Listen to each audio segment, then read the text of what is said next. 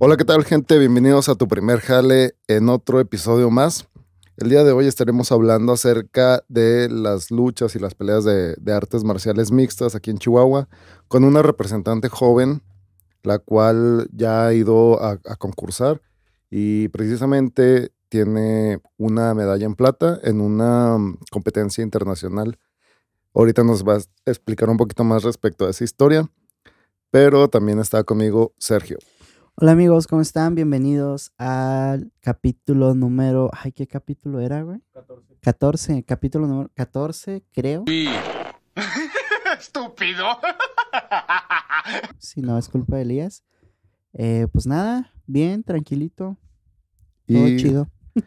pues vamos a presentar a nuestra invitada. El día de hoy se encuentra Nora Ochoa, peleadora de artes marciales mixtas. ¿Cómo te encuentras?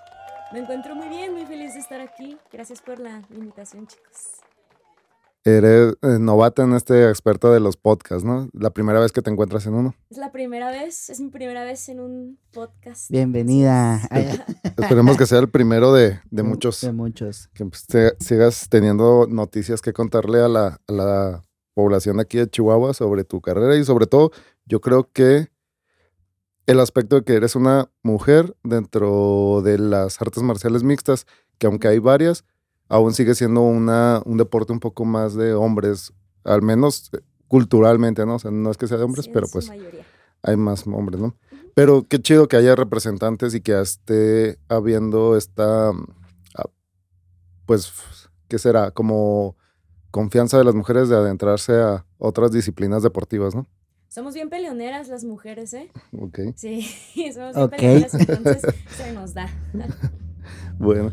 Este, vamos a iniciar con, con una pregunta que tenemos base, que es para todos los invitados, en el cual, pues, vamos a recordar un poquito, no sé, a lo mejor en tu infancia o en tu adolescencia, relacionado a tu primer trabajo.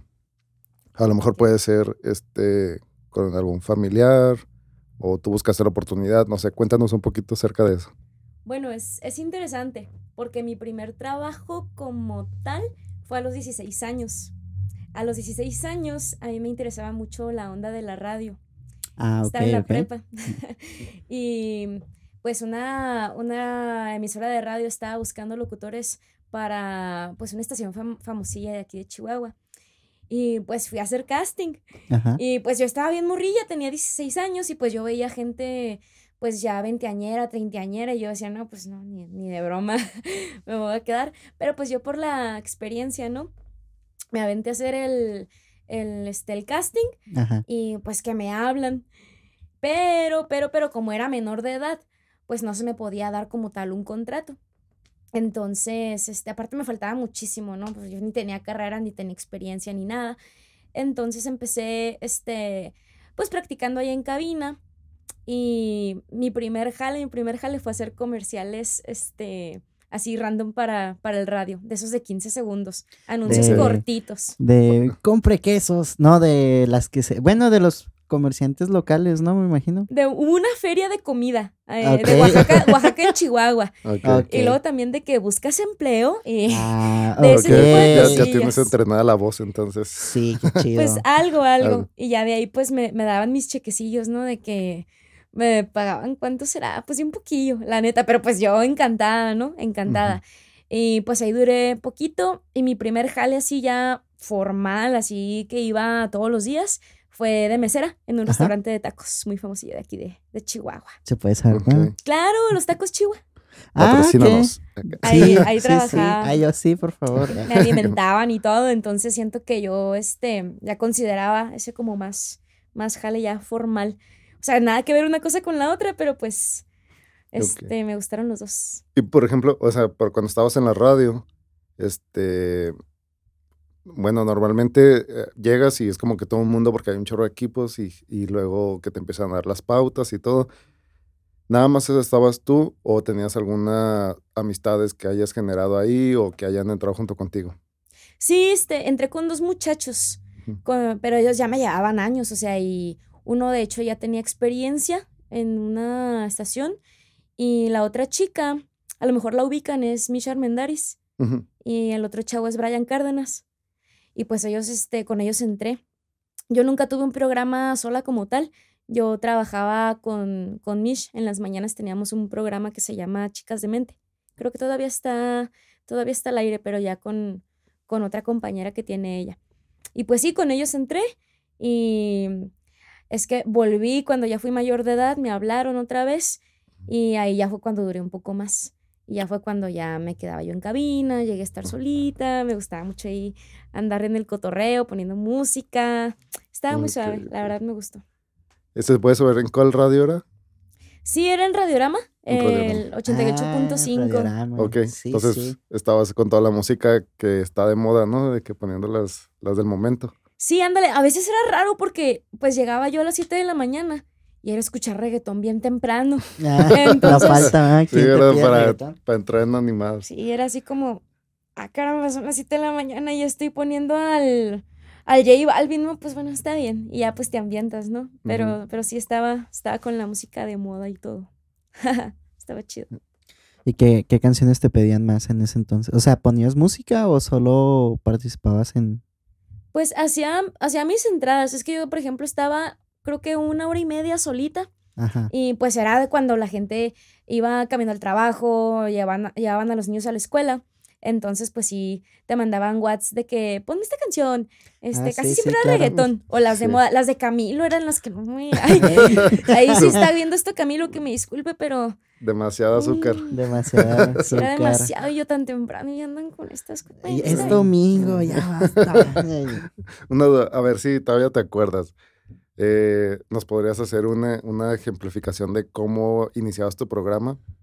Sí, sí, sí. La muletilla. ok, a ver, a ver. Pues era algo así como, hey, ¿qué tal amigos? Muy buenos días, mi nombre es Nora Ochoa y voy a estar con ustedes desde las 7 de la mañana hasta las 11 de la mañana. Estás escuchando el 88.5 y pues ya sabes que puedes marcarme aquí en cabina, mandarme un WhatsApp y así, y así, ¿no? Así me la Ok, llevaba. ok. Ok, ok. No, sí, Sí. hay que hacer una radio, Es que estudio comunicación, entonces... Ah, estu- ¿En dónde estudiaste comunicación? No, estoy estudiando Estás todavía. estudiando. Bueno, ahí, vamos para allá. Tiempo. Entonces, radio y luego te fuiste al Chihuas.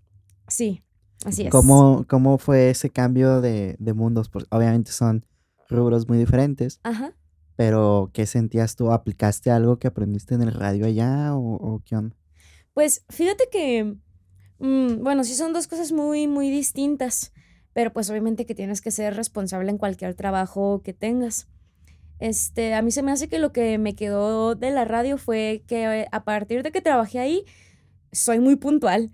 O sea, soy súper, súper puntual. Trato de ser lo más puntual que pueda. Entonces, este, pues el restaurante yo, yo siempre llegaba hacia mis horas, ¿no? Pero pues también yo creo que los trabajos te dan esa habilidad de lidiar con diferentes tipos de personas. A veces unas son más fáciles que otras. A veces hay conflictos, también eso de no tomarse las cosas pues tan en serio, saber separar este pues lo que es estar en el jale y ya cuando sales ya pues te relajas y y pues y pues ya, ¿no? O sea, como que sabes distinguir. Y pues sí son cosas bien distintas, pero los dos me gustaron. ¿Por qué? porque, pues no sé, estaba chavala, ganar tu dinerito, pasártela bien.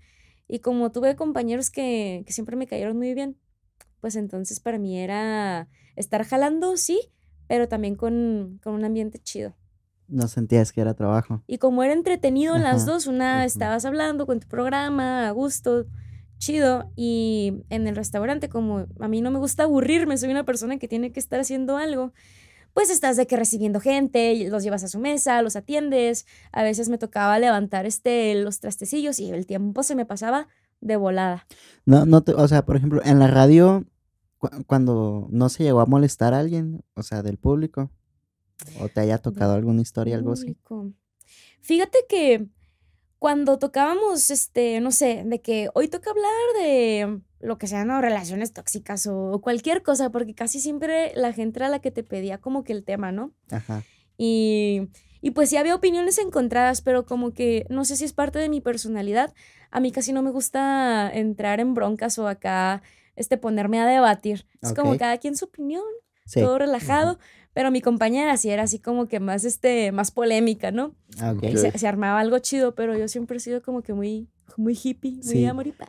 Lo, lo digo porque, por ejemplo, en la radio, pues no te ven. O sea, tú estás en una cabina y, y estás sola, ¿no? Sí, sí. Pero ya, por ejemplo, en un restaurante que allá te ven Sí. y que llega a ver a alguien molesto, es como que, ah, espérese, ¿qué hago? Sí, o, o que re- hayan reconocido tu voz, ¿no? Y luego, "Eh, usted me respondió en el radio, me quemó en el radio. No, me puso que- mis canciones de Camilo. Ah, a lo mejor este, en el radio no, no me bronqueé con, con la gente, pero pues en el restaurante sí, porque combina que alguien está hambriento, que tiene que esperar y no sé, o sea, y que, tú lo- y que tú tienes que lidiar con eso. Entonces, pues si hay gente que te trata gacho, si hay gente que, que es grosera, pero pues es parte de tu jale y, y pues tienes que, tienes que aprender a lidiar con eso y, y sacar tu trabajo y, y ya. Pero pues sí es difícil. sí es Para, difícil. para cuando estabas con los tacos, entonces ya e- eras mayor de edad, No, tenía Todavía. 17. 17. Y, luego ya. no es cierto, no es cierto. Ay, Y llegan ya los 18 y empiezas a ver, decidir qué es lo que vas a estudiar. Ajá. ¿Fue así de inmediato porque ya sabías que con el radio, o sea, era tu, tu vocación o todavía estuviste como dispersa? Pues fíjate que siempre fue algo que quise como desde los 16. Mira, yo de chiquita veía 31 minutos. Ajá. Sí. Entonces, era, o sea, ya se sabía, o sea, se sabe. Entonces, este, pues sí, yo, yo siempre quise comunicación, o sea, desde, desde la preparatoria, no, pues no tuve dudas, la verdad. Sí me decían de que, oye, ¿no quieres estudiar otra cosa? Yo, no, es que, pues puedes jalar de, de algo de comunicación, pero estudiar algo que, pues algo mejor, ¿no? Y yo, está bien chido comunicación, o sea, era lo que quería y fue así como que, no molesten, ya sé lo que quiero. Ok. Y por ejemplo, a la par, para entrar un poquito en tema, porque ¿en qué momento decides empezar o, des- o inclusive a lo mejor desde la infancia con artes marciales mixtas? Pues mira, desde, desde chiquita, este, me metieron a taekwondo a los cuatro años. Ay, bueno, pues sí, Desde chiquitita, o sea, a mí también, pero me sacaron. me, me, me fregué la rodilla. Nada más una, una anécdota antes para continuar con tu historia. O sea, yo estaba bien chiquito, me metieron y creo que el instructor le dijo a mi madre, ¿sabe qué? Mejor no, sáquelo porque no tiene como la, la, pues sí, como que ganas de, de atacar putazos, ¿no? O sea, o sea, para, para hacerlo más simple, yo me acuerdo de una vez de que estaba, de hecho, peleando, me pusieron en, eh, a pelear con una, una niña. ajá.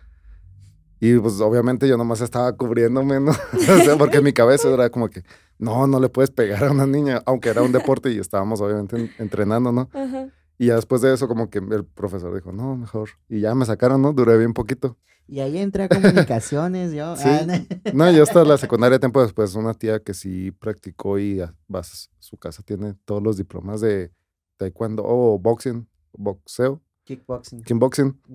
Este, pues ella ya me enseñó a, a dar A golpes, ¿no? soltarte. Pero bueno, en tu caso dices que desde los cuatro años, ¿cómo se desarrolló entonces eso? Mm, Pues mira, 4, 5, 6, 7, 8, 9, 10 años, era muy buena. No sé, o sea, siempre pues le pegaba a las niñas y me iba muy bien, las pataleaba, no les pegaba porque pues ahí no usas los brazos. Pero ya cuando paso los 10 años hasta los 15, me volví la más maleta de que a mí- ahora me pegaban a mí. Y pues yo sí como que en, en mi adolescencia, pues sí me agüitaba, era así como que iba a los torneos, pues nomás a que a que me, me vieran en mi madre, ahora sí, sí me iba mal. Y como pues yo no soy muy alta y en ese entonces este yo era rellenita, era por pesos las categorías. Entonces me tocaban con unas muchachas acá bien altotas y pues no, o sea, nada más me extendían la patilla. Pues yo salía volando. Decía, no, pues no, no sirvo para esto. Y a los 15 ya pues me, me desafané, como que me aburrí, dije, no, ya, ya este chingue su madre el taekwondo. Y aparte pues no, es está, la neta, la Sí. neta, yo soy un poquito, ¿cómo se, cómo se podrá decir? No me gusta, acato órdenes y todo, pero cuando siento que se están pasando de lanza conmigo, Ajá. me emputo, o sea, no me gusta. Entonces, este, ese profesor, pues la neta era bien, era bien nefasto, o sea, cualquier cosita con la excusa de que era un arte marcial coreana, este, te pegaba con un pinche palo, o sea, neta, y- sí, te pegaba, o sea, te ponía en posición de lagartija y te pegaba y yo, güey, nomás no puse el puño donde era, o sea, ¿qué fregados tengo que andar aguantando esto? Ajá. Y dije, bueno, mientras estuve, estuvo, estuvo cool, estuvo chido, pero Ajá. ya, vámonos de aquí. Y fue cuando empezó de moda la UFC con. Ronda Rousey. Sí, sí, sí. ¿Se Sí, sí, acuerdan sí, que sí. estaba la, la Ronda Rousey como que, pues acá madrándose a todas las chavas y, y que pues nadie le podía ganar? Y yo la veía y era como, yo quiero hacer eso, yo quiero hacer eso. Yo quiero madrear gente. Yo eh, quiero pelear así, o sea, utilizar todo tu cuerpo, ¿no? O Sí. sea, no nada más las piernillas y con un churro de protectores, que tiene su chiste, claro, pero yo quería algo más. Pues veías que en el piso se agarraban, que se agarraban contra la reja, que, que era así, pues algo bien completo. Y dije, ha de ser divertido. Y así de que, oye, jefa, ¿me das permiso? Y al principio fue así como que, ay, estás loca, o sea, ¿cómo te vas a meter a eso? Está muy rudo. Y yo, ándale, nomás para aprender. Me dijo, bueno, pero pues nomás para aprender. No te vas a meter a, a pelear. Y yo, sí, sí, sí. Y ya este, a los 17 fue cuando entré a la, a la academia, se llama Fight Club, como la película. Muy sí, buena sí, sí. película, por cierto. Sí. Todos concordamos que Muy sí. buena peli. Y ya me quedé ahí y me acuerdo que entré y había una morra que le decían la chola. Se llama Abigail, pero le decían la chola. Ok. Y pues ella fue la que me agarró de... Te navatió. No, sí, pero gacho, o sea, mi cabecita estaba aquí y nada más me entraban los rectos. Te lo juro, se me hacía la, se me hacía la cabeza acá para atrás, pero me estrangulaba bien gacho, me, no, me da, me barría el piso conmigo. Trapeó contigo el, el. ¿Cómo se llama? Sí, El- no, es un, Es es hectágono. Sí, es un sí, es un octágono. octágono. Sí, ¿verdad? sí, es un, es es un octágono, Ah, pero pues ahí en el gym, pues era donde... En el tatami. en el ahí- tatami. Ahí en el tatami. eh, Y un chavalito que se llama Ulises, que da unas patadas increíbles. No sé si me puso una, una madriza, pero a mí me encantaba ir todos los días a aprender este, llaves, sumisiones, este, y pues a los tres meses, mamá, ¿me das permiso de entrar a una pelea? "Mm, bueno, pues ándale. Y ya, de ahí para el Real, ya no me sacaron de ahí. ¿en ¿Qué edad tenías en ese entonces? 17. 17. 17. Estabas en los Rikis a la par. Sí, sí, sí, ah, sí. ok, ok, ok. Ok. Muy bien. Sí, sí. Ibas y sacabas todo el estrés del trabajo allá. Sí, de eso no llegó, él es como a, a tacos. Sí, ¿Cuál es a pastor? ¿Qué onda? Sí, vengo de Viendo acá en tus compañeros la cara de los clientes, ¿no? Sacando el rencor. Sí, se acaba el. Sí. ay, ese cliente cómo me molestó. Hoy voy a disfrutar mucho el entrenamiento. Sí, pues es que el deporte, a fin de cuentas, te saca todo el, el estrés, ¿no? Sí, fíjate, fíjate que sí, sí lo saca. Hasta no tienes ganas de hacer nada, no sé, y, y vas, entrenas o haces ejercicio, liberas, creo que es dopamina, endorfinas, no sé, Ujú. oxitocina, esas madres. Y te sientes liberado. Y más este, pues a mí me gusta, la neta, sí me gusta el combate. Entonces, para mí el sparring es como una catarsis. Pues me sirve mucho. Ya. Y Por ejemplo, entonces, todo está en donde empiezas ya a incursionar en las, en las peleas y luego a la par dejas, a lo mejor estabas en los tacos y dejas y vuelves otra vez a radio. Sí, este, yo dejé los tacos por la escuela. Porque ya este, se me hacía mucho o sea, estar entrenando y luego trabajo y luego escuela. Dije, no, no puedo. Y mm, fue cuando entré a la universidad y nada más era de que uni y, y entrenar, uni y entrenar. Para ese entonces ya había ido a dos nacionales y me había ido muy bien. Entonces yo dije, no, pues nada más estas dos cositas, la escuela y entrenamiento. Y un día estaba en escuela y me, me habla Mish y me dice, oye, es que queremos este que te, de- que te devuelvas si tienes chance, aquí hay una vacante. Y ya, fue cuando entré al radio. Ahí dejé un poco la universidad, agarré la carga mínima, Ujú. infarté a mi mamá y pues... ¿Qué te dice? Siempre estás haciendo lo que tú quieres. Sí, y fíjate que hasta eso ¿No? mi mamá siempre me, ha dado, me da su libertad. Este, está muy chido porque, pues, sí me dice que es tu responsabilidad, nada más sé consciente. Y pues he tratado, siento yo que sí he tratado de, de echarle ganas a lo que hago, ¿no? O sea, si estoy con mi deporte, mm, full. Si estoy este, en el trabajo, le echo muchas ganas. Si estoy con la escuela, Agarro la carga mínima. Agarro la carga mínima y no voy. Ah. cierto. Ay, yo trunco, sí. Yo sigo con la carga mínima en la escuela, amigos. Así, así pasa. No te creas, pero pues Ajá. obviamente, o sea, no la dejas de un lado. No, no la dejé de lado. Voy bien atrasada, ¿verdad? Pero pues no la dejé de lado. Ay, ¿En qué escuela estás? En la Watch. En la Watch Comunicaciones. Fispis. En Fispis. Fispis. Ah. Aquí puro- fispis. Bien, Aquí todos. Todos pasamos ahí. por esa facultad. Inclusive Yadira Sí. y, Rubén que están allá afuera también. Hablemos de los profesores. No, es cierto. Otra vez, ¿no? ¿Qué semestre estás? Pues mira, es que estuvo, estuvo acá medio rarón porque ahorita tengo materias de, de cuarto, de tercero, de quinto, porque me fui este cuatro semestres a. Ay, está. A la UVM. La UVM, Estudiar aquí- mercadotecnia. Aquí en Chihuahua. Ok. Y no, guácala, no, no es para mí. O sea, respeto a los mercadólogos y a esa carrera, pero pues no es para mí. Y es que me fui precisamente porque me dejé llevar por los comentarios este, de te vas a morir de hambre, agarra algo que sí te dé de Ujú. comer. Pero no, o sea, yo estaba en cuarto semestre y le dije a mi mamá, ¿sabes qué? Jefa, me voy a devolver. y pues aquí ando otra vez, Ajá. a lo mejor em- empezando, pero pues muy contenta. Bueno, una, por ejemplo, vamos a, ahorita retomamos todavía esta parte de comunicación, porque mencionaste que tenías, ya habías ido a dos nacionales. Así es. ¿Cómo fue la experiencia ya de decir, o sea, de estar entrenando así leve y luego ya meterte en serio y luego ya después ir a tu primera nacional? ¿En dónde fue? Fue en Ciudad de México, mi primer nacional. Pero para eso necesitas pasar un proceso. Primero es el municipal, si lo ganas, Ujú. pasas al estatal, si lo ganas, pasas al regional y si lo ganas, pasas al, al nacional.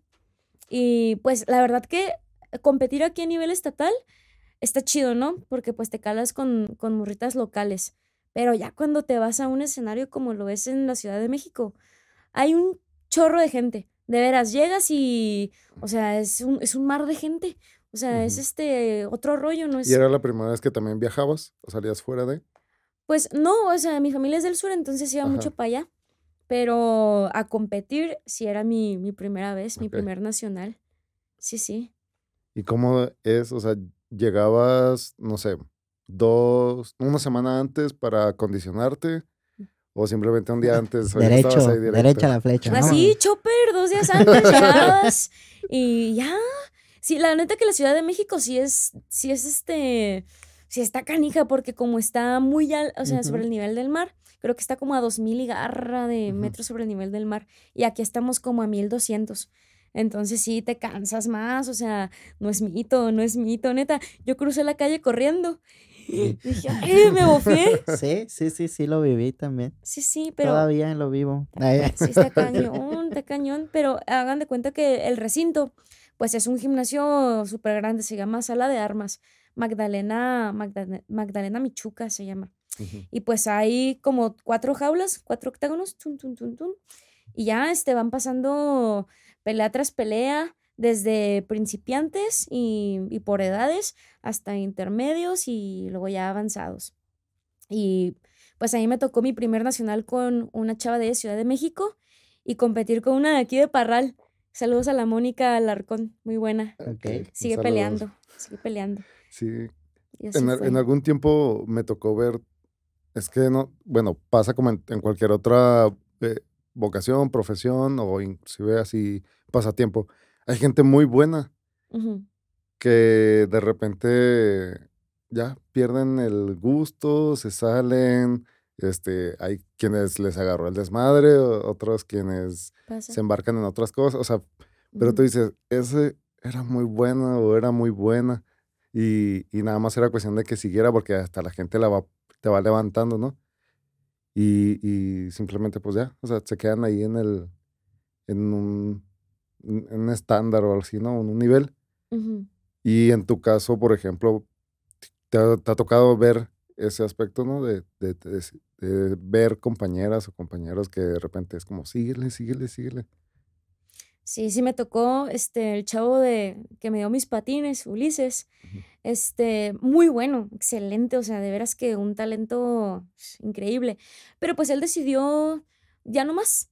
Y toda la gente de que, ¿cómo te vas a salir? Si eres buenísimo, tú puedes llegar a la UFC si quieres. O sea, neta, así de ese nivel. Pero no, o sea, él está muy contento con su decisión y pues muy respetable, ¿no? O sea, hay gente que. Que yo creo que para muchas cosas, ¿no? Tiene un talento innato, no sé, pero pues a lo mejor su, su camino pues va por otro lado y, y está bien, pero pues este, no nada, aquí no nada más es el talento, también es, es la dedicación, ¿no? Como en todo, a lo mejor hay alguien que es excelente, no sé, cocinando, el mejor cocinero del mundo, pero si, si casi no le entona o si quiere hacer otra cosa, pues bueno, o sea, Se vale. Sí, se, se vale. sí, se vale, se vale. Y fuiste a tu nacional, eh, tu primer nacional, ¿cómo te fue? Pues me fue muy bien, es que yo tenía muchas ganas de, de participar y de ganar, porque como tenía esa espinita de que en mi adolescencia, ahí en el taekwondo me daban mi, mi madriz en los torneos, dije, no, ahora, Ahora no se me mí". escapa, no se me escapa. Y pues sí, o sea, me, me dejé fluir y, y le eché muchas ganas, como que estaba muy segura de, de que lo iba a poder hacer. O sea, y no es soberbia ni intento hacer así como que, ay, soy muy buena. Pero cuando, cuando a uno yo creo que se le mete entre ceja y ceja conseguir algo, nada más tienes que dejar que pase. O sea, si tú estás decidido, si realmente quieres algo y le chingas, se puede. O sea, lo consigues porque lo consigues. Llegó un punto, por ejemplo, ahí en el, en el aspecto de la nacional, dices que eran, ya habías pasado por varios filtros. Entonces, cuando llegas allá, ¿es como una semifinal o ya directamente ibas a la final, a uno a uno? O, por ejemplo, estuviste de que una semana, peleaste, llegaste dos días ahí a la pelea y luego después descansaste y tuviste otra pelea. ¿O cómo se desarrolla en etapas ese, esa competencia? Ok, mira, en el nacional nada más éramos, en mi gráfica nada más éramos tres, ¿no? Entonces, este, hay una modalidad en donde las tres pelean entre las, entre las tres. ¿Ok? O sea, Ok. para, Todos contra todos. para ver quién gana dos peleas. La que gana dos peleas, este es la del primer lugar. Sí, sí me explico. Ah, Es así como que, la, o sea, como son tres, no se puede hacer eliminatoria. O sea, las tres van a pelear dos veces. Ajá. Ok. Y no, no te dan un día de descanso, o sea, es date cinco minutos y, y otra vez. Hielito, póngale hielo y órale la que sigue. Sí, sí, y así es, o sea, en los nacionales, así es, no es por días, es el mismo día.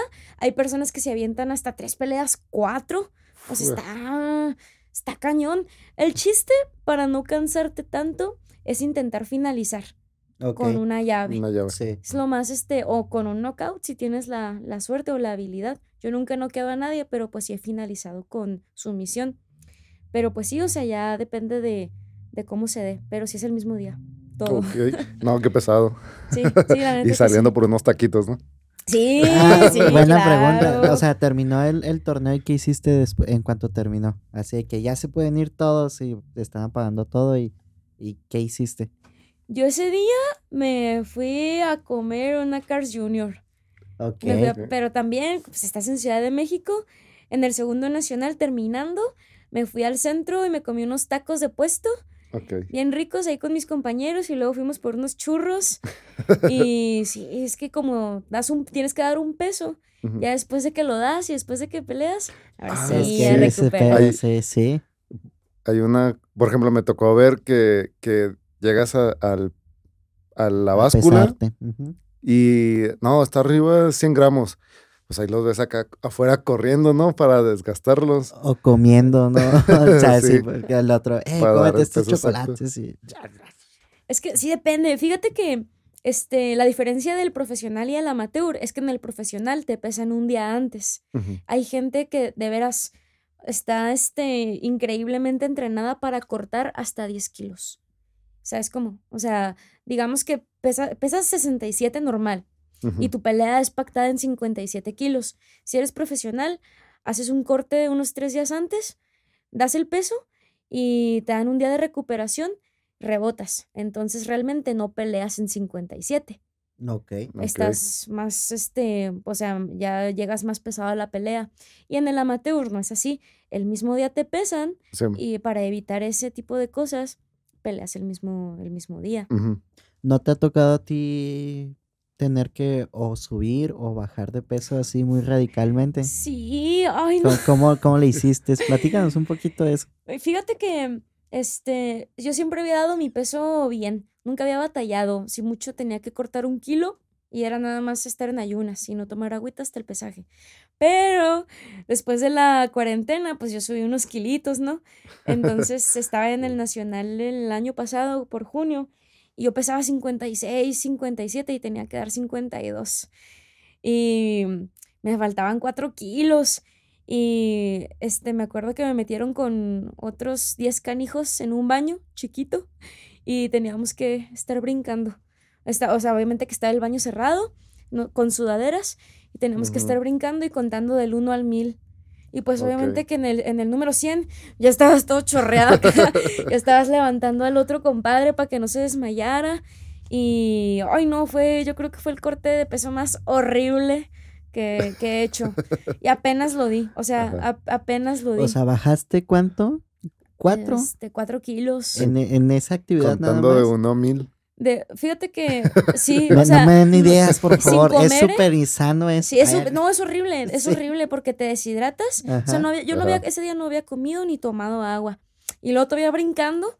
Y luego con 10 cabrones en un baño. Y luego ol- oliendo bien gachote. Y. Ay, no, bien, no, fue, fue humanidad. ¿Qué horrible. hago por mi pasión acá? No, sí, sí, fue, fue horrible. Y ya después de eso, pues sí, fue la lección, ¿no? De ya estar este, más responsable con mi peso. Pero es que Ujú. en la cuarentena, pues no, no iba a entrenar, o sea, me entrenaba ahí en mi casa, no tenía la disciplina como que de, de comer sano esos meses. Pues porque me, me pegó, la neta, el encierro sí me pegó y pues sí subí mis kilillos. Y ya de ahí fue la primera y yo creo que última vez que estoy dispuesta a, a cortar así el peso. Sí está muy insano, la neta, sí está loco. A, a lo mejor y después, no sé, te toca una pelea en el que tengas que subir y no cortar. Fíjate que en, este, en esta competencia que acabo de llegar me pasó algo muy gacho. Este, yo siempre peleo en 52 kilos. Ajá. Por alguna extraña razón, desconozco, no sé si sea porque cambié mis entrenamientos y mi dieta, llegué pesando 48 kilos. Entonces, cuéntale 49, 50, 54 kilos abajo. Y las chavas, este, ya más experimentadas, cortan 4 kilitos en el sauna. Entonces, este, esta pelea que, que tuve, pues iba en desventaja con el peso 48 y medio Ajá. con una chava que pues me platicó ya después de la pelea que corta de 57 a 52. No mames. Sí, sí, estaba yo A la madre. bien, bien es- pinche ñanga, se ves el video y pues sí, sí me veo, me veo chiquilla. Pero pues Pues es que te error. deshidratas. Bueno. yo fue natural mi ajá, peso, fue natural y comiendo y tomando y y pues pasó. pasó, pero pues, pues ni pex, ni modo. No, pero ya hay. tú- bueno, después de eh, tu primera nacional, después, ¿cómo te fue en la segunda nacional? Que en esa sí me parece que tienes un. Bueno, te trajiste una medalla o algo así, ¿no? En mi segundo nacional también Ajá. este fui a, haz de cuenta que fue también en Ciudad de México. Ajá. Y también me traje el, el primer lugar y también tuve que pasar por el mismo proceso, Sí, ¿no? sí, Igual. sí. O sea, ningún, no, no, o sea, si ganas un nacional, vuelves a empezar otra vez desde, desde el municipal. ¿Y cuál fue la reacción de tu mamá? O sea, mira, mamá, primer lugar. De la- o sea, no sé, yo me imaginaría así como que. Va a querer pelear más, no sé. ¿Y ¿Cuál fue la reacción de tu mamá? La reacción de mi mamá, fíjate que ella siempre me ha apoyado un montón. O sea, la neta que mi, mi jefecita es este otro rollo. Y pues ella siempre fue testigo de cómo llegaba bien jodida de, de mis entrenamientos, a veces ojo morado, a veces un chorro de moretones. De hecho, en la escuela sí me, una vez me dijeron, oye, bueno, me habló el- Servicio social. Sí, sí me hablaron. Me "Ay, habló te pegan. Sí, sí, me, sí, me recogió del salón el, el profe, el, este, le encargaba así como de, pues, pues de que los, el prefecto. Ajá. Me dice, oye, quiero que me acompañes y ya voy. Y me dice, oye, este, quiero que seas sincera, tienes problemas en tu casa, este, sufres de algún tipo de, de violencia. Y yo, no, ¿por qué? No, es que pues tenemos tus moretones, tus profes, y pues están preocupados. Ah, no, pues es el jiu-jitsu, profe, no, no pasa nada.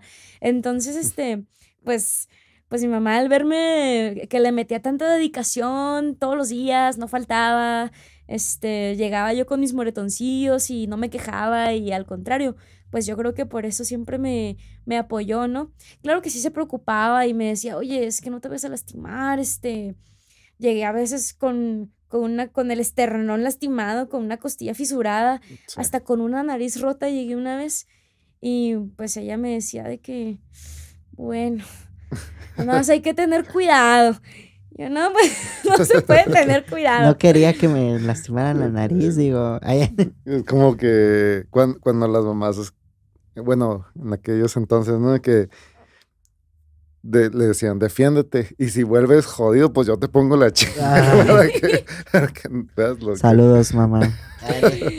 Sí, pero pues era parte de ella. Ella lo, lo aceptó muy bien. Lo aceptó muy bien. Sí, tienes, o sea, tienes, además de tu madre, este, ¿qué otras personas conforman tu familia? Pues mira, mi familia es chiquita. Yo soy, yo soy hija única. Mi mamá es, este, es mamá soltera. Por parte de mi papá tengo cuatro medias hermanas. Este, nos llevamos bien. Son, este, son niñas bien chidas, bien lindas. Pero como ya nos conocimos grandes, pues no hay como que una, una relación así que tú digas nos veamos seguido, pues no. Este, mm, mi familia pues son mis dos primos, mis abuelitos y mis tíos, por parte de mi mamá. ¿Ya les ha tocado a todo, a toda tu familia ir y estar en las gradas a estar gritándote y así echándote porras? Sí, ya, ya les ha tocado. Sí. Ya, ya les ha ¿La- tocado. ¿Recuerdas la primera vez? La primera vez, sí, sí me acuerdo, pero fíjate que yo estaba, yo estaba muy reta del miedo, entonces Ajá. tengo, o sea, no me acuerdo de los De gritos, o sea, bloqueos. no, no escuchas nada, Ajá. no escuchas nada, nada más que a tu esquina. O sea, sí me imagino, ¿no? Cuando vas entrando a, a pelear y que ya nada más estás enfocado contra, contra tu adversario, Ujú. ¿qué sientes? O sea, ¿qué hay en esa... ¿Cómo es tu proceso de concentración o, o qué es lo que trabajas más para que no se te salga todo de control? Pues mira, como entrenas y en los entrenamientos haces sparring, pues ya estás acostumbrado a recibir fregazos, o sea, ya sabes lo que es. Vaya, más bien yo creo que el nervio no es a que te peguen, porque pues ya estás acostumbrado a que te madren y tú a madrear, entonces ese no es el rollo.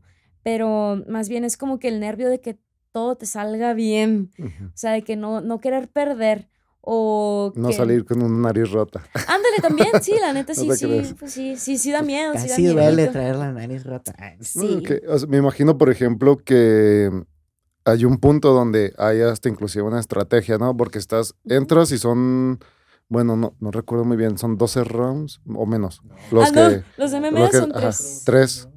Tres, Es que, bueno, no me tres acuerdo. los míos, Ajá. cinco los, Los los hombres. profesionales. Los profesionales son cinco. Ah, ok.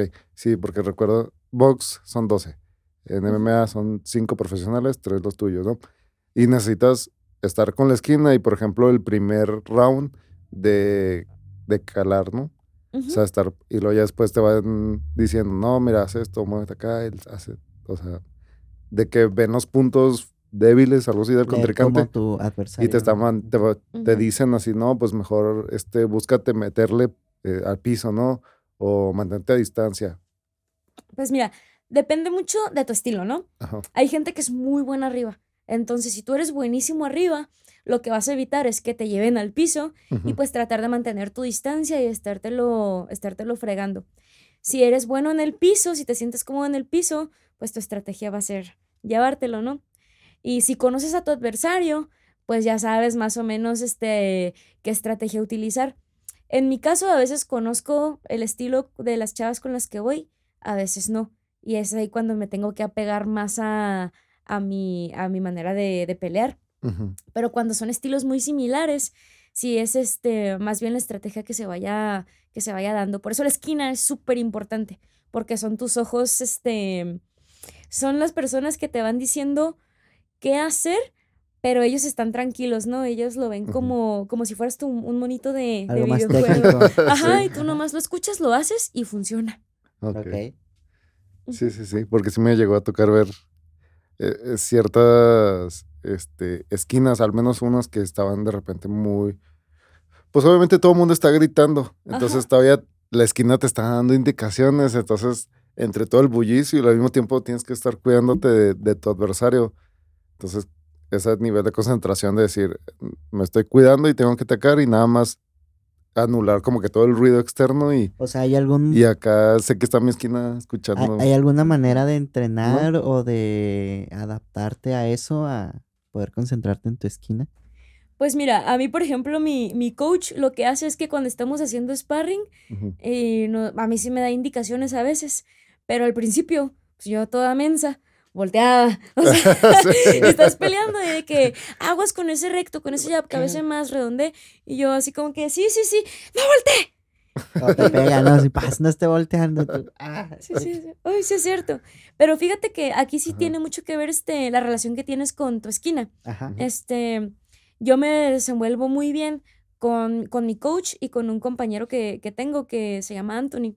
Con él, este, pues ya llevo, pues, como cinco años entrenando, entonces conoces las voces y ellos te conocen a ti, conocen tu estilo, conoces en qué falla, conocen en qué fallas, conocen en qué eres bueno. Entonces, ahí todo se va, se va a dar súper bien. Cuando te toca una esquina que es la primera vez que te da indicaciones, es un poquito difícil porque no te conocen y porque, porque su voz no te es familiar. Entonces sí, sí puede ser difícil.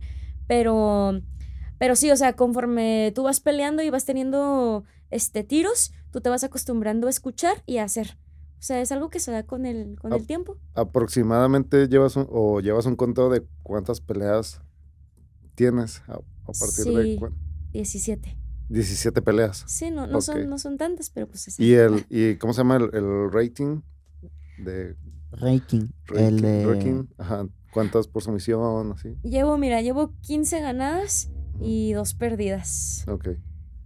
La mayoría- A ver, enfoquémonos en las ganadas. acá. No, normalmente dices que es por sumisión, ¿verdad? Fíjate que no tantas, la mayoría las he ganado por decisión. Decisión. Ok. Sí, sí, no, no este, he sometido tanto como quisiese. Y por sumisión, creo que he tenido como tres. Tres. ¿Cuál es tu llave tres. favorita? Mi llave favorita es el mataleón Ok. y las ¿Qué barras es brazo. eso? Ay, yo no sé qué es eso. A ver, a ver, A mí te enseño. No, explíquenme con Enséñale, palabras, por enséñale favor. aquí. Yo grabo. Pues es una No, llave de gracias. estrangulación desde la Ya espalda. no me gustó. Está chida, está muy suave porque este, cuando la haces, aparte de que lo estás estrangulando, si la persona no, no tapea a tiempo, no se rinde a tiempo, se puede dormir. Sí, es muy O sea, peligrosa. es- Tin, tin. Hay, al- hay, hay llaves ilegales, ¿no? No sé. A las cervicales. Ah, ok. O sea, ¿qué es lo que no puedes hacer arriba del ring? Este, bueno, en el reglamento cuando lo lees, no puedes arrojar a la otra persona afuera de la jaula. ¿Por Está qué medio en no? chino, ¿verdad? Ajá. Pero llegó a pasar, por eso existe la regla. o sea, Ándale. Probablemente sí. proba- Lo más Este, probable. Piquetes de ojos, Ok. ganchos de pescado, que son cuando metes así el dedito al, al cachete. No puedes torcer dedos, no puedes morder, porque así ha pasado. Este, ¿qué más? No puedes dar este, pues, eh, golpes en los genitales. Y qué más, qué más, cervicales. Y, por ejemplo, en mi caso, que soy amateur, no hay codos y no hay rodillas a la cara. Todo lo demás, Permitido. codos son súper filosos. O sea, Sí, o sea, yo he visto que pueden abrir acá un chorro bien Sí, cabrón. sí, y yo, no mames, son navajas esas madres. Sí, está, está letal, ¿eh? O sea, si, si te abren y ahí te dejan la, la rajadita acá. ¿Cuál, cuál ha sido tu, le- tu herida o lesión más que te hayan hecho más fuerte y la que tú hayas hecho? Ay, pues la que me han hecho, una vez me dejaron la nariz hecha así, acá papilla. No se me rompió, no se me rompió, pero sí se me desacomodó toda. Y llegan y... Sí, llegó mi coach y a ver, estás, estás. Y pues ahí tuve mi ferulita como dos meses. Esa fue yo creo que la peor. Y pues una costilla fisurada también. No se me rompió, por suerte, pero pues ahí andaba. Y que yo haya hecho, fíjate que yo creo que no he hecho mucho, mucho daño. Nunca he roto nada, que yo sepa. y luego todos tus contrincantes. Ah.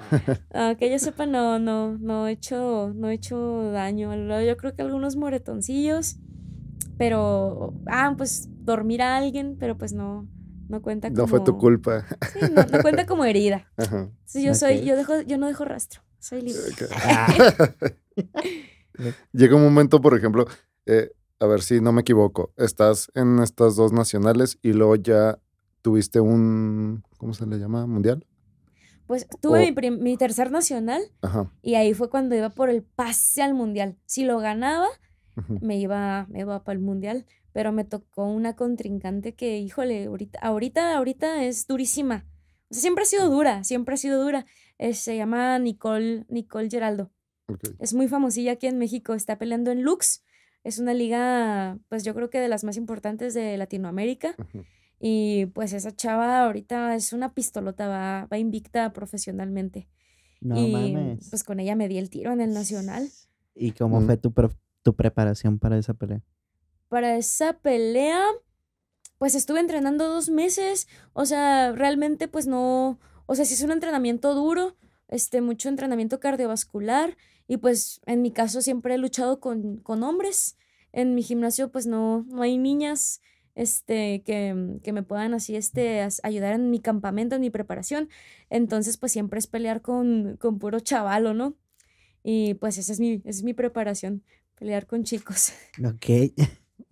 Bueno, sí. entonces te va, te toca eh, tu primer mundial eh, difícil. Y luego después de ahí, ¿qué vino?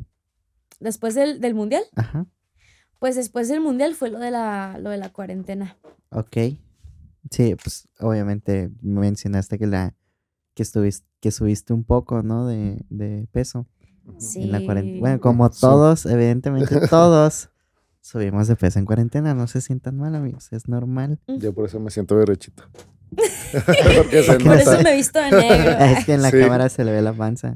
O sea, aunque te sientes derecho, te va a ver, güey. Tranquilo. Tú haces. Oye, eh, ¿y cómo fue? Bueno, por ejemplo, tuviste todo este periodo de pandemia, tanto de la escuela se cambió a modo virtual, el entrenamiento pues estabas en la casa y de alguna manera pues todo el mundo trató de mantenerse cuerdo Ujú. en ese, en ese sentido. Trato. Ay, Sí, Trato. trató trato. como pudieron, como han podido. Hay unos que se les fue más y otros que la han pasado muy relax, pero por ejemplo en tu caso, o sea, toda la energía que cargas eh, para poder estar, que la liberas en el ejercicio, pues cómo fue entonces ese proceso de estar en pandemia con...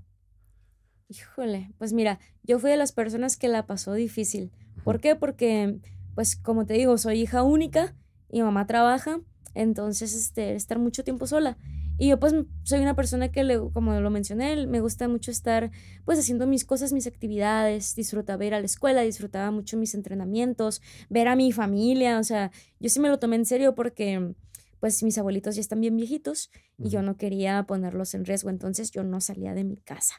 Y a mí me dio depresión, me dio depresión, me la diagnosticaron, no fue como que, ay, tengo, dep-". no, no, no, o sea, sí me la, me la diagnosticaron, estuve con, con medicamentos, ok, entonces sí fue, fue un proceso muy duro, ¿no?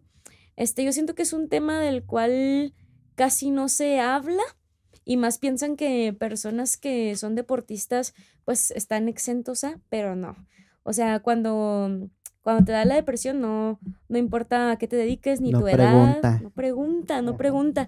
Y al principio pues es raro, ¿no? Porque dices, ay, pues es que debe ser normal porque pues mi estilo de vida cambió, ha de ser normal sentirme así, ha de ser normal este, pues estar desganado, así empieza, ¿no?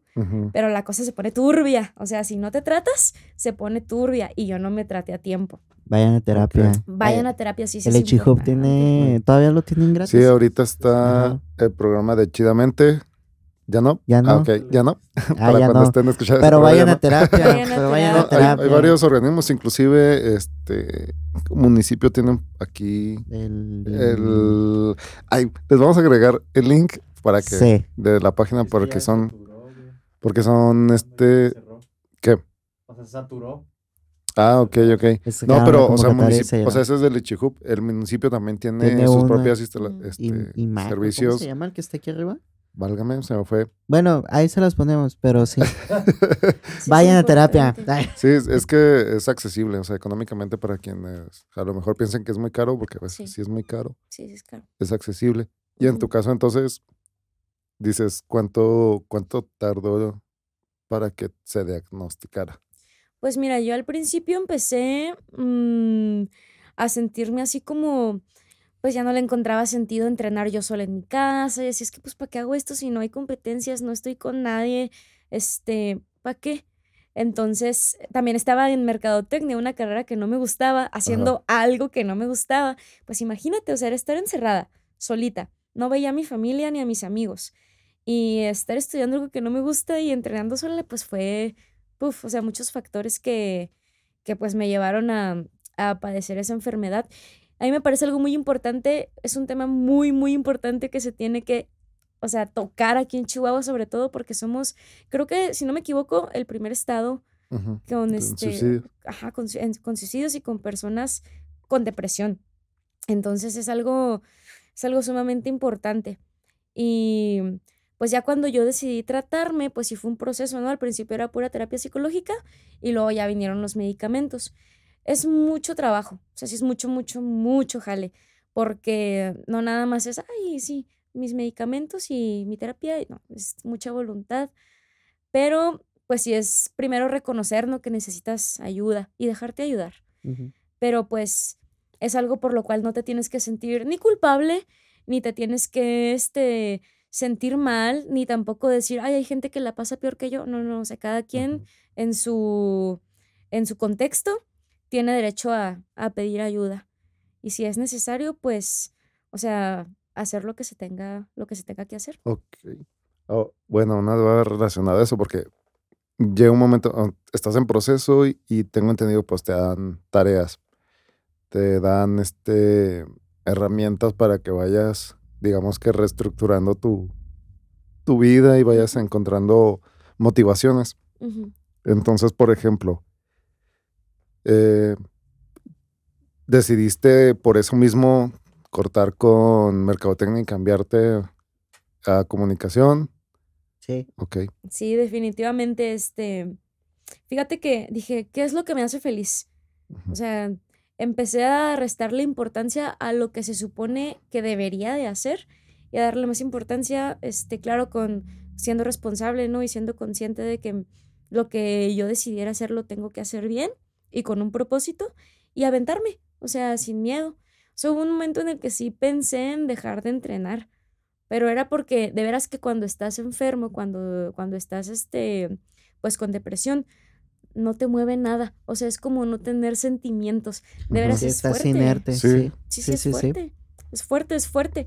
Entonces, este, pues fue todo un proceso, no fue de la noche a la mañana, pero sí fue, fui, fui cambiando esos aspectos, ¿no? De que, pues empezar a, este, primero cambiarme de carrera, dejarla ni modo, em, volver a recuperar el contacto con, con las personas que son importantes para mí, hacer el esfuerzo también por comer más saludable, establecer un horario de sueño, o sea, poner orden en tu vida, ¿no? Que al principio pues es bien difícil y dices, no manches. Sí, ¿para qué, no? Te levantaba. Porque hay días buenos y días muy gachos. Sí, sí, hay días en los que sientes que avanzas, días en los que sientes que retrocedes, pero es poco a poco, poco a poco. Ok. Y por ejemplo, en el lado de, de- del entrenamiento, o sea, ¿en qué momento, por ejemplo, vuelves a retomar?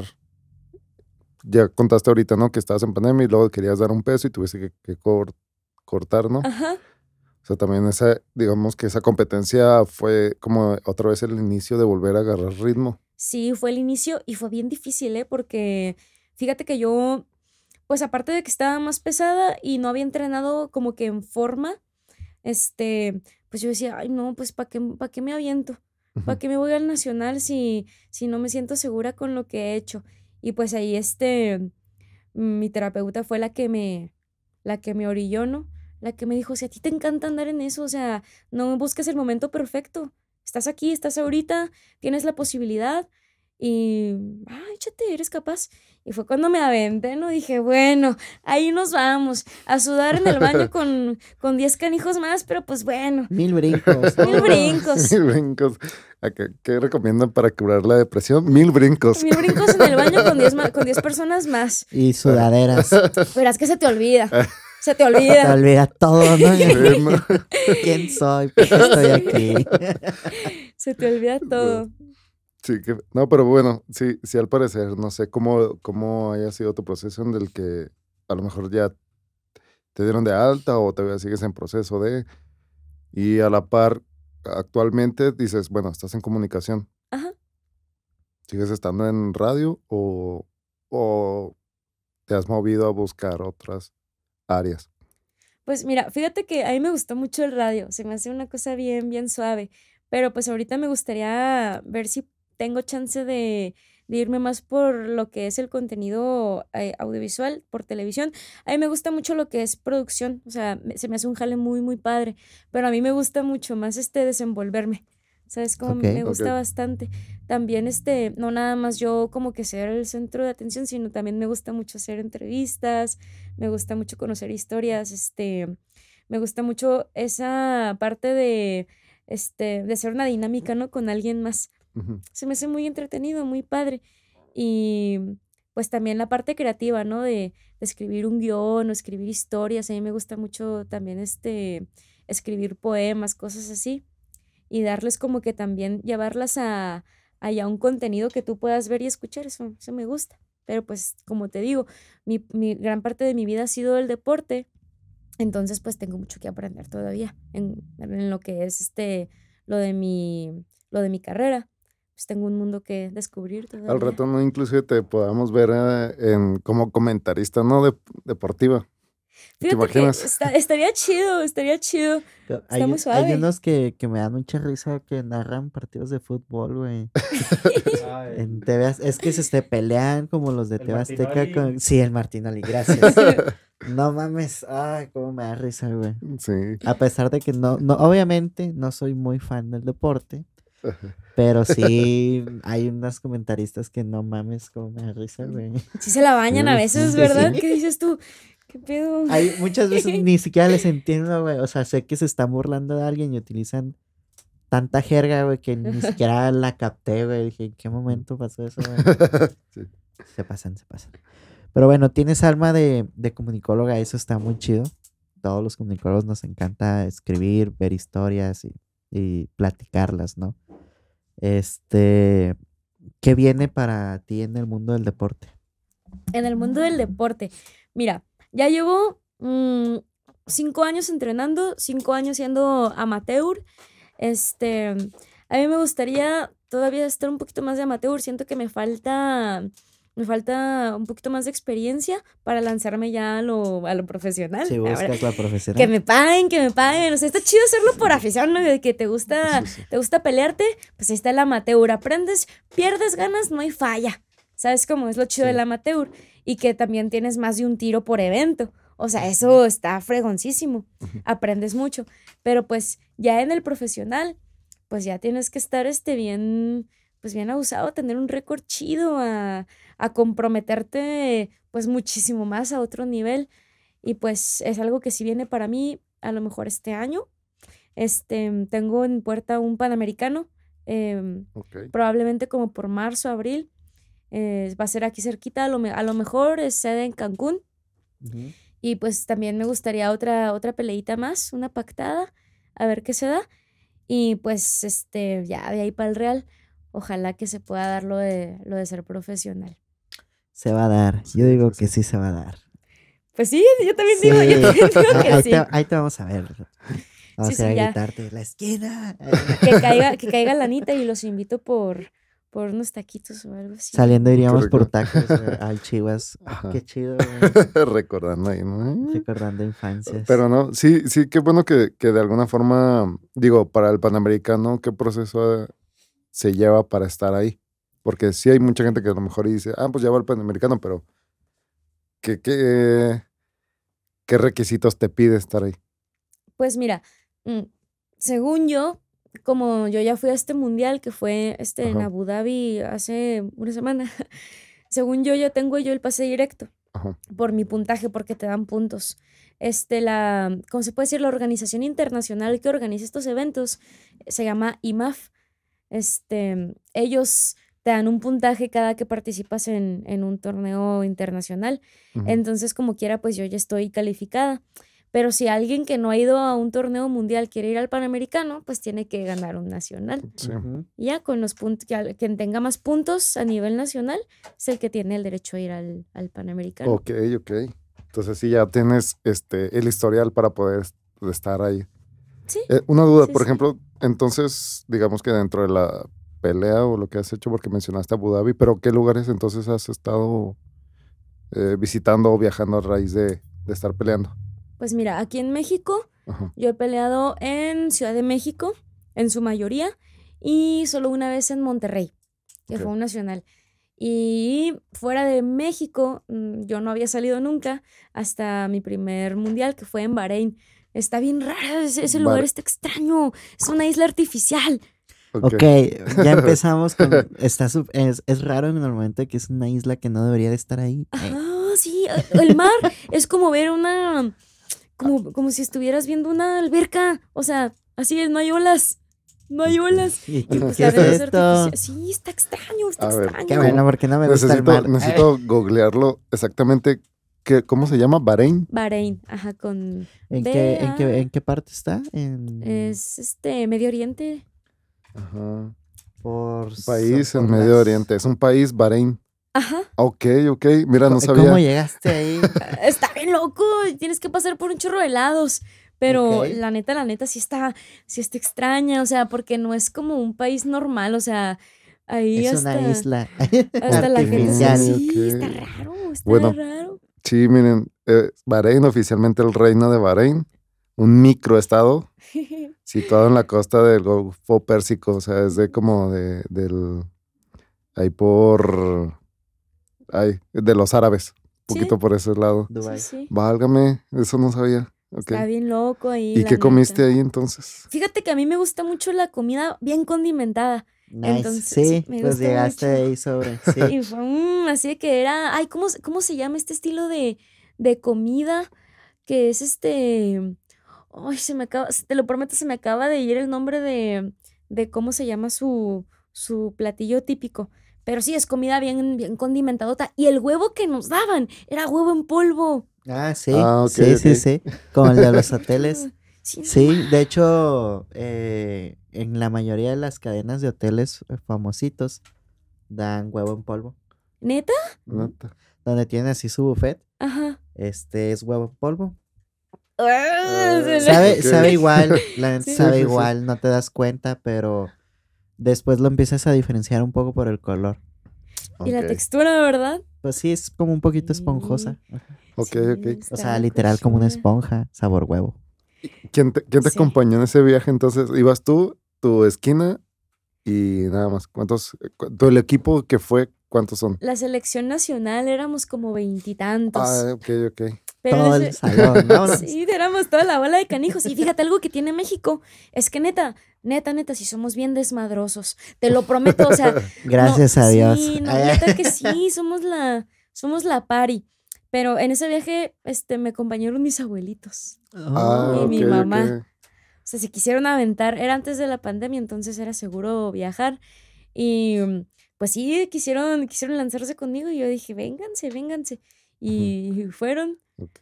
Y Estuvo, estuvo muy chido porque cada que pasaba yo este, a, a pelear, tuve tres peleas, yo nada más volteaba acá en las gradas y mi abuelita nomás estaba así, sabía que estaba rezando y presionándose. Y yo, va a funcionar. Me va a llegar la bendición. Ay, Ah, no. sí se arma. Ay, no, sí se arma.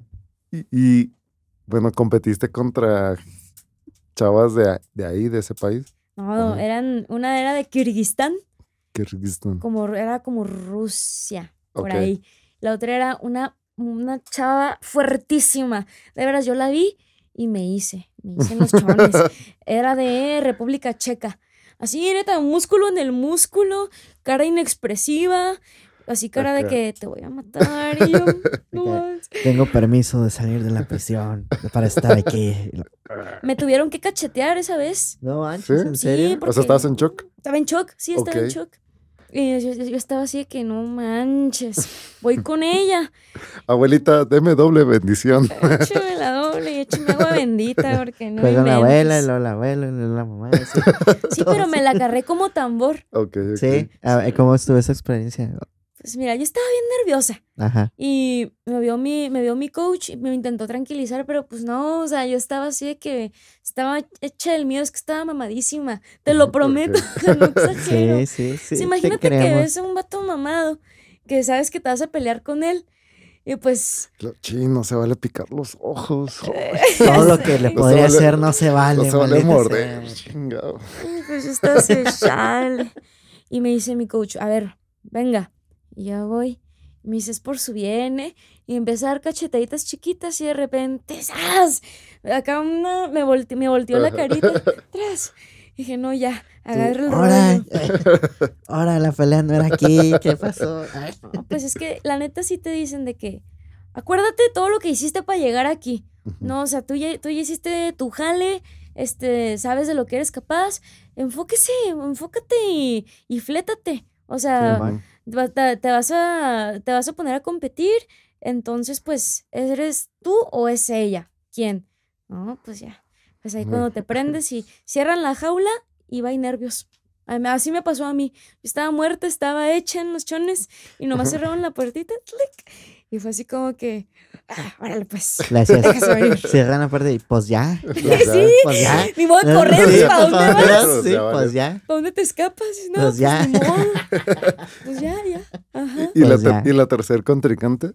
Ah, este, con una alemana, Ana Gaul, la campeona, la campeona del mundo me tocó. No mames. Sí, era, neta que estuvo, estuvo increíble esa pelea, estuvo chida de los primeros dos rounds, me los llevé yo.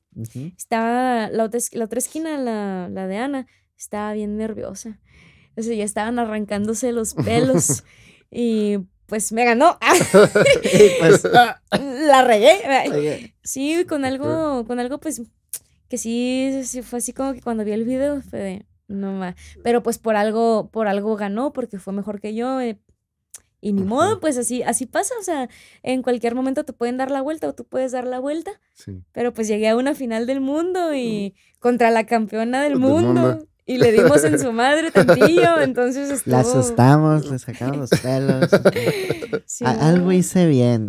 Estuvo chido, estuvo chido. Sí, sí, estuvo suavezón. Y en ese, con- en- o sea, en ese sentido, con, ¿cómo fue en- después de, porque tuviste tres peleas en, el- en un solo día, ¿no? No, ahí sí fue Ah, ok, por- varios días. Ajá, Ok. varios días. Y luego después termina la pelea y pues, mm, digamos, no sabías alemán, no sabías... choque este, cultural. ¿Cómo se llama? Checo, creo, no sabías ruso y nada más decías hola o, o se saludaban o después intentaban tener ahí amistad o algo. Fíjate que, pues fue con el inglés, yo me defendí con, con mi inglés de la CEP. El inglés de la CEP, Sep- pues es poquillo, ¿verdad? Pero pues, este, no, no está tan gacho mi inglés, o sea, siento Ok. que sí, Ujú. que sí puedo mantener una, una conversación. A lo mejor no la mejor conversación, pero pues sí. Y así hablé con ellas. Y la neta que con la que sigo hablando de repente es precisamente con la alemana. Con ella de repente sigo conversando. Ella estudia medicina. Entonces, pues, está chida también su, su, su, su historia, ¿no? También está chidilla. Pues con ella me llevo todavía. Y, y pues sí, con, con puro inglés.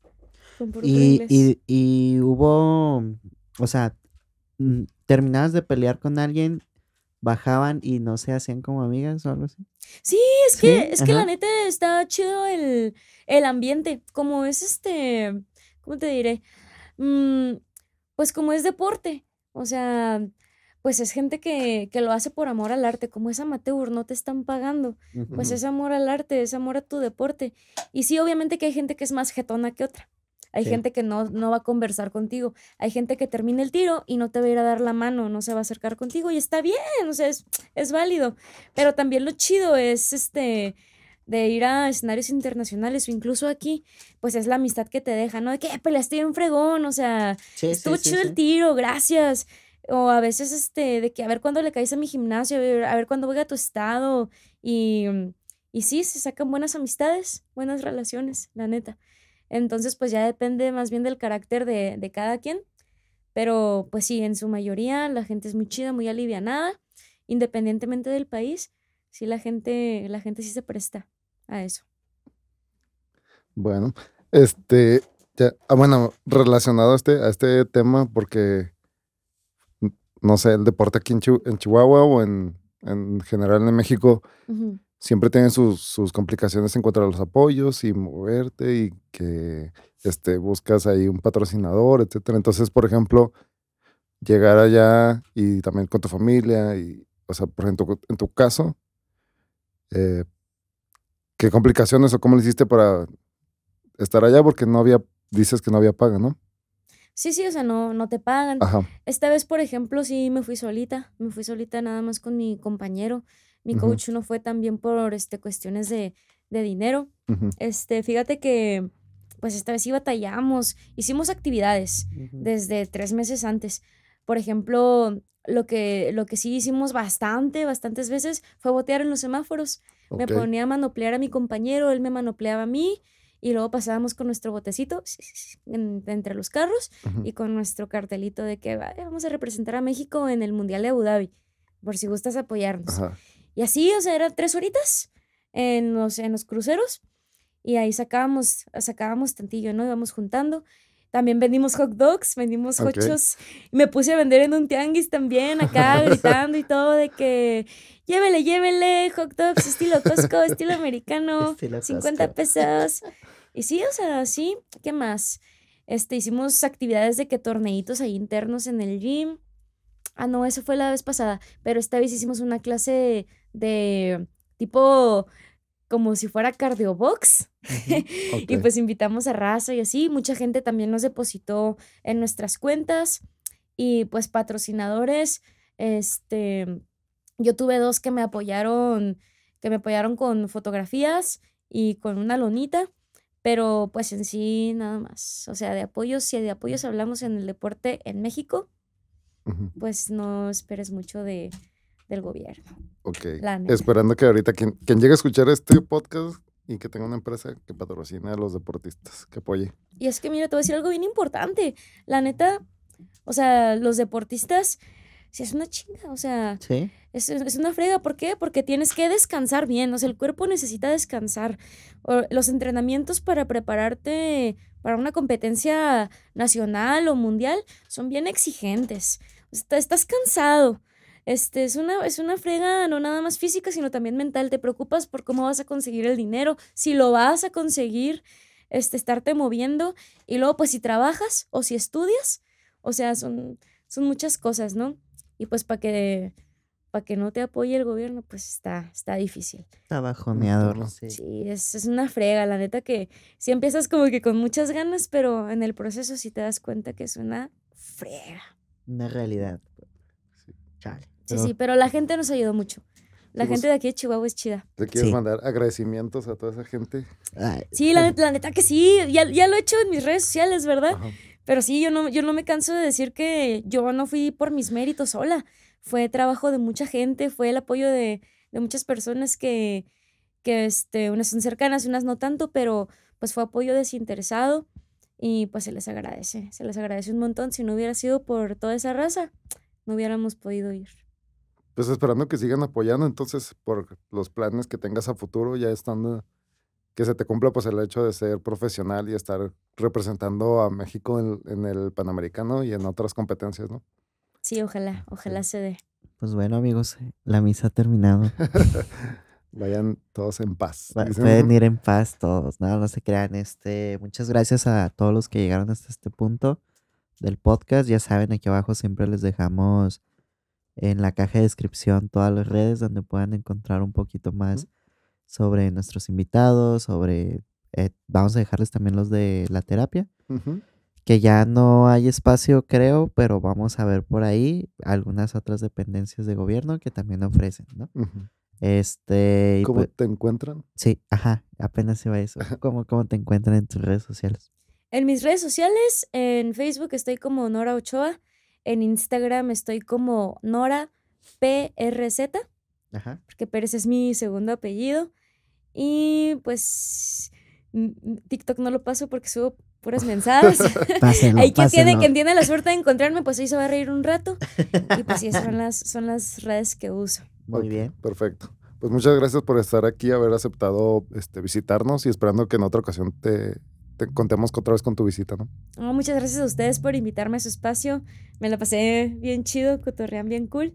Y pues a invitar a toda la raza a que, a que se dedique a lo que le guste, ¿no? Así es. Ya sea deporte, ya sea arte, ya sea ciencia, échenle muchas ganas. Sí se puede. Muy bien, amigos. Perfecto. Pueden Bueno. ir en paz ahora sí. Nos Cuídense vemos. mucho. Cuídense. Cuídense del COVID y vacúnense, por favor.